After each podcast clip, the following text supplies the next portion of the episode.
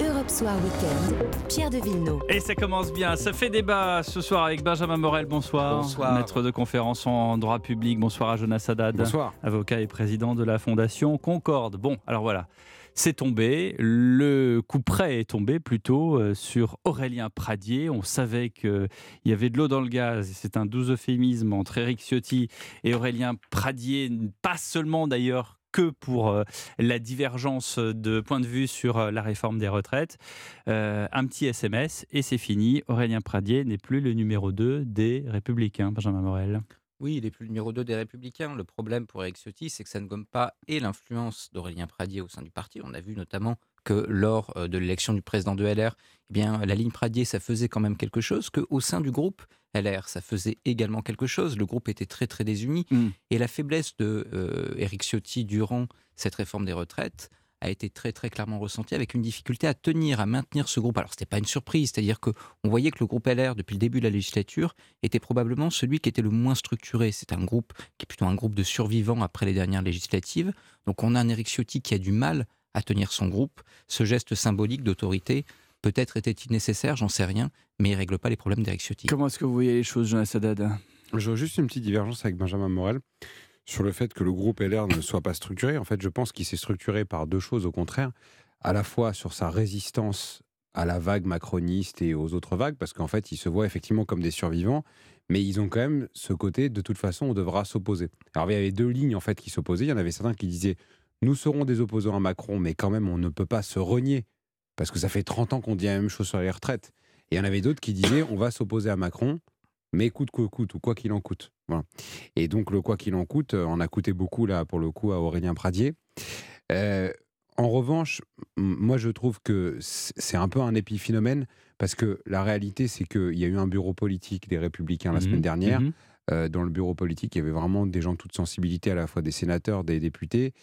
Et là, euh, la majorité était assez écrasante. hein. Il y avait 60 personnes qui ont voté en faveur de la réforme Mhm. après les amendements qui ont été donnés par le gouvernement, quand même, parce qu'il faut quand même le dire qu'il y a des amendements qui ont été donnés par le gouvernement, qui au départ, le gouvernement, vous vous souvenez, euh, Madame Borne disait on ne bougera pas. Mhm.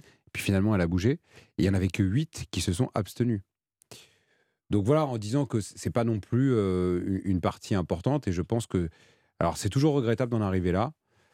Voilà. Mais euh, c'est ça, ça, euh, ça, évidemment, c'est un épisode dans, euh, dans un feuilleton qui ne fait que commencer. En l'occurrence, c'est peut-être la saison 2 ou la 3 ou la 10 de, de La vie des Républicains, euh, d'après le, le euh, post-macroniste. C'est-à-dire qu'il y a eu le, grand chambardement où euh, il y en a qui ont décidé d'aller vers euh, la République en marche, et dont deux sont, ont, des, ministères extrêmement importants. Et puis derrière, il y a eu une espèce de, de survival des, euh, des républicains qui sont maintenus dans un parti. Il y a eu ensuite l'épisode du score extrêmement faible de Valérie Pécresse, même, même, même elle n'en revenait pas, ou plutôt surtout elle n'en revenait pas euh, à la présidentielle 2022. Bon, on a un groupe parlementaire aux législatives euh, qui a, vous avez raison de le dire, a réussi à se maintenir parce que ils auraient pu être 10, ils sont quand même 60.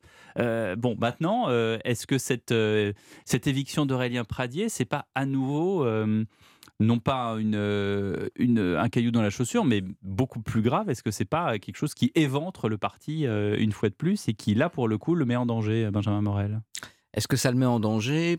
Probablement pas à court terme, mais en revanche, ça marque, comme je l'évoquais. Je suis d'accord, c'est-à-dire qu'il n'y a pas de déstructuration de LR sur la réforme des retraites, etc. Par ailleurs, c'est un parti qui Oui, oui. aujourd'hui Puis ça va arriver au Sénat, vous allez voir que le, le- la ligne ne va pas être exactement. euh, Elle va pas être la même. Et euh, Bruno Retailleau tient aujourd'hui mieux le groupe. En réalité, qu'Olivier Marlex. euh, voilà. exactement, et Bon. Eric Ciotti Après, évidemment oui, derrière. Et donc, il y a aujourd'hui, d'ailleurs, LR est plutôt bien positionné dans cette réforme. hein. Je rappelle que, outre le fait qu'en effet, le Sénat va être la seule des deux chambres qui va examiner tout le texte, et Mhm. notamment l'article 7, Mhm. le euh, texte final va se faire en commission mixte paritaire, dans lequel LR a plus de parlementaires que n'en a la majorité présidentielle. Donc, ce faisant, ce texte va marquer, malgré tout, va avoir la marque de LR. Après, la question, c'est quelle est l'autorité pour Eric Ciotti?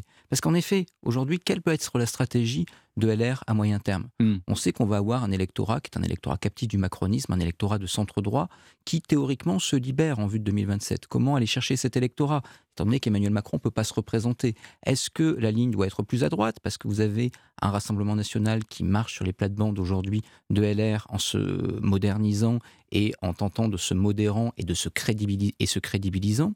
De l'autre côté, comment aller rechercher l'électorat centriste? Tout ça, ça implique pour LR d'avoir des vraies réflexions de fond et d'être capable de trancher. La réalité, c'est que la déstructuration du groupe LR que j'évoquais tout à l'heure, c'est pas une déstructuration quant au fond. C'est une capacité d'Éric Ciotti à dire écoutez, sur ce texte, je deal. Et quand je dis je deal, c'est moi qui deal. Hmm. C'est moi le chef et je deal avec la Donc majorité. c'est tout sauf une crise d'autoritarisme. Eh ben, d'une certaine façon, oui. C'est-à-dire qu'on a vu lors de cette réforme tout de même que eh bien, la capacité d'avoir un groupe LR, dont on dit beaucoup qu'il est charnière, Mm. mais qui en réalité est aujourd'hui assez composite et tire un petit peu dans tous les sens, voire ne tire pas du tout, avec parfois des députés qui souvent ne sont pas très très présents en séance, eh bien cette possibilité de se poser avec un chef qui est un chef qui structure l'ensemble, elle est aujourd'hui pas acquise. D'où évidemment pour Eric Ciotti cette nécessité de montrer qu'il est le réel pilote à bord. Jonas Haddad Bah, ce qui est intéressant, c'est que depuis euh, le score de Pécresse dont vous parliez, on disait toujours que les Républicains étaient condamnés. Mais enfin, pour un condamné, quel intérêt? C'est-à-dire, qu'est-ce qu'on en parle? C'est qui, qui- Bah, ça, a été exactement la même chose pour le Parti Oh, Socialiste. bah, hein. bah, je- oui, mais je pense qu'aujourd'hui, on n'en parle plus. du Parti Socialiste? Non. Ah bah si, si, on en Enfin, parle. euh, enfin, si, on en parle. on peut pour, en parler, pour- d'ailleurs, Pour, si pour les bourrages d'urnes, euh, pour les trucs. Enfin, non, blague non, ouais, à pas part. seulement. Non, mais blague à part, parce que, non, mais en, en revanche, ce qui est important, c'est vrai, c'est la cohérence et le fait aussi que les partis aujourd'hui ne soient plus uniquement des partis que d'élus, mais aussi des partis qui ont un chef. Mm. Euh, en- le, le chef d'En Marche, c'est Emmanuel Macron. Mhm, Euh, le chef d'Horizon, c'est Édouard Philippe. mhm. Euh, le chef de- du, RN, c'est Marine Le Pen. Alors, le, euh, on n'en parle pas assez, mais euh, euh, chez les Insoumis, il y a, et, et vous voyez, ça n'a peut-être pas fait autant la une de la presse que ça, mais il y a eu des vraies divergences. Et Mélenchon a viré la moitié de son état-major. Et pourtant, ils sont Il encore y a là. quelques semaines. hein. Il y a quelques semaines. Et Mm. pourtant, ils sont encore là à faire du bruit. Donc, je pense que ce qui se passe en interne au parti, effectivement, c'est des euh, sujets de réorganisation et de restructuration pour réaffirmer la légitimité. C'est pas pour autant que les partis en perdent euh, leur nécessité. Et aujourd'hui, c'est simple il y a quatre groupes. Et il y a un des quatre groupes qui est le groupe des Républicains et qui restera charnière. En plus, avec ce qui va se passer vis-à-vis du Sénat. Ouais.